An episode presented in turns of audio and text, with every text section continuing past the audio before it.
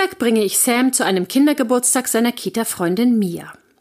Eigentlich hatte ich auf einen freien Nachmittag spekuliert. Aber Sam will unbedingt, dass ich noch bleibe.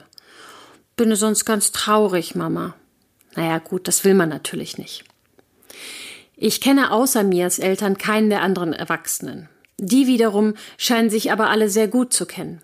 Ich setze mich mit einem Kaffee zu ihnen und befinde mich in Sekundenschnelle in einem hitzigen Gespräch über Schule. Auweia. Ich dachte, ich verbringe den Nachmittag bei der Pediküre. Und jetzt das. Ich versuche seit geraumer Zeit mit Erfolg, mich beim Thema Schule erstmal zu entspannen. Nachdem ich Sam letztes Jahr bereits bei einer anmelden wollte und selbst die Direktorin mich übereifrig fand. Darum steige ich erstmal in das Gespräch nicht ein und nippe nur am Kaffee. Eine Mutter versucht mich aber höflicherweise wahrscheinlich mit ins Gespräch einzubinden und fragt, auf welche Schule soll denn Sam gehen? Ach, da bin ich mir noch nicht so sicher. Wir haben ja noch drei Jahre, sage ich ganz relaxed. Bei uns auf der Straße, da gibt es so eine Schule, die hat einen guten Ruf. Oder äh, vielleicht diese Waldorfschule, die soll ja auch ganz nett sein. Das Gespräch verstummt und sieben Augenpaare sind entsetzt auf mich gerichtet. Was? Du willst auf die Waldorfschule und hast dich noch nicht darum gekümmert? fragt eine Mutter fassungslos.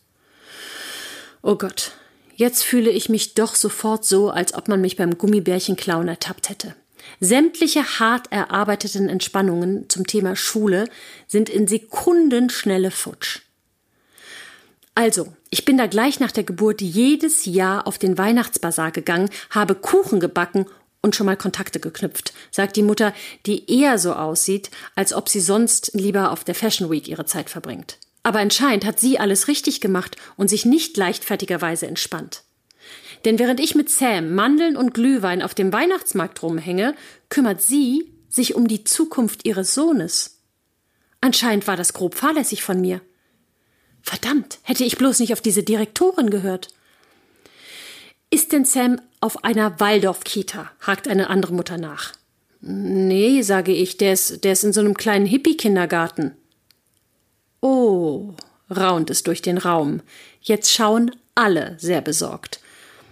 Also dann sind die Chancen gleich null. Betretenes Schweigen. Ich, ich, ich weiß überhaupt nicht, wie ich hier landen konnte. Bis vor zehn Minuten ging es mir blendend und ich verglich im Kopf Nagellackfarben. Aber mein schlechtes Muttergewissen springt gleich voll an. Also, da kann man jetzt gar nichts mehr machen? Höre ich mich sagen, als ob ich gerade eine schlimme Diagnose vom Arzt bekommen habe. Naja, eine kleine Chance gibt es noch. Was macht denn dein Mann beruflich? PR und so, stammle ich mittlerweile völlig verunsichert. Und das war auch ganz klar die völlig falsche Antwort. Das ist schlecht. Also ist er denn wenigstens handwerklich begabt? Ich traue es mich kaum zu sagen, aber Mark und ich kriegen uns jedes Mal in die Haare, wenn er nur ein Bild aufhängt. Er sagt, es ist gerade, die Wasserwaage und ich sehen das anders. Interessanterweise fragt niemand, ob ich handwerklich begabt bin. Aber das Fass mache ich jetzt lieber nicht auf. Ich schüttle einfach nur den Kopf. Betretenes Schweigen. Anscheinend habe ich jetzt schon das Leben meines Sohnes ruiniert. Falscher Job, falsche Hobbys, Filzen statt Schminken, Schreiner statt PR. Warum hat mir das denn keiner gesagt?